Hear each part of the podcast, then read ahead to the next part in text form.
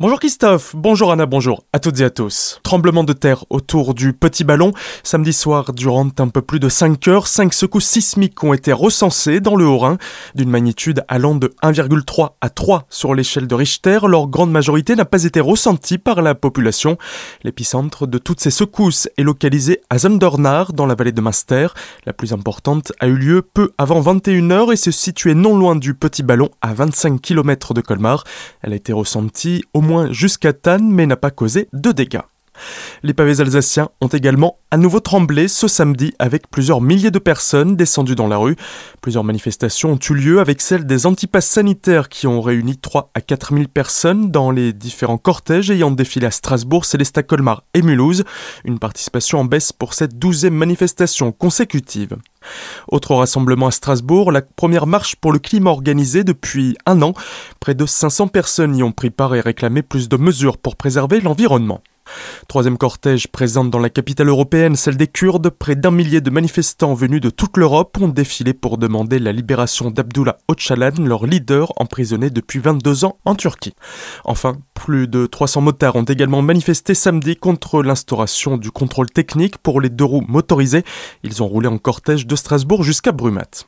Un motard s'est d'ailleurs grièvement blessé ce samedi aux alentours de 14h30 alors qu'il circulait dans la montée du Hockenixbourg sur la RD 159 en direction de Lièvre. Il a fait une sortie de route et s'est retrouvé 20 mètres plus bas. Des pompiers de grimpe, le groupe de reconnaissance et d'intervention en milieu périlleux sont intervenus et l'ont brocardé. Il a été transporté en hélicoptère à l'hôpital Haute-Pierre de Strasbourg. Un autre motard a eu moins de chance ce week-end. Samedi, vers 15h30, un accident impliquant un deux roues et une voiture a eu lieu à Wittisheim sur la RD 82 en direction de Bindernheim. Suite à un choc frontal, le conducteur de la moto n'a pas survécu malgré les tentatives de réanimation. À bord de l'autre véhicule, les quatre personnes n'ont pas été blessées. Une personne sauvée alors qu'elle tentait de se suicider. Samedi soir, sa famille a appelé les secours vers minuit. Les gendarmes du PSIC de Colmar ainsi que des brigades de Münster, Ribeauvillé et Kaisersberg ont été envoyés à Tannenkirch avec un maître chien qui venait quant à lui de Saverne.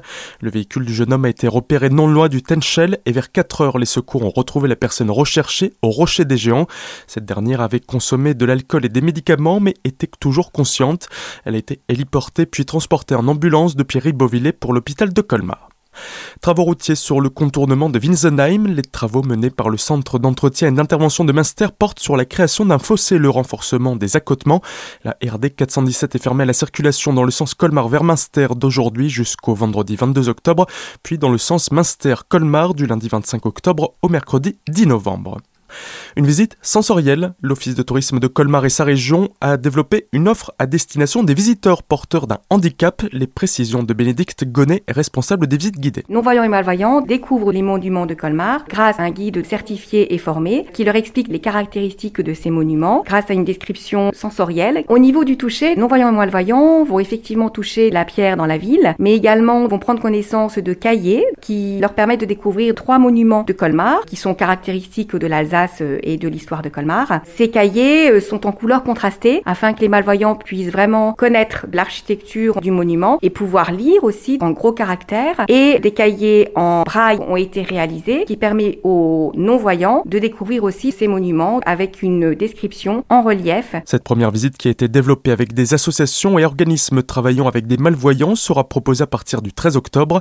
Elle ne sera pas constamment proposée à la demande et aura lieu dès qu'un groupe de 20 personnes maximum sera constitué L'Office de tourisme de Colmar espère à présent pouvoir étoffer son offre en proposant dans le futur des visites pour les sourds et malentendants. Tout de suite, le retour de la matinale sur Azure FM avec Christophe et Anna. Très belle journée à toutes et à tous à l'écoute de votre radio.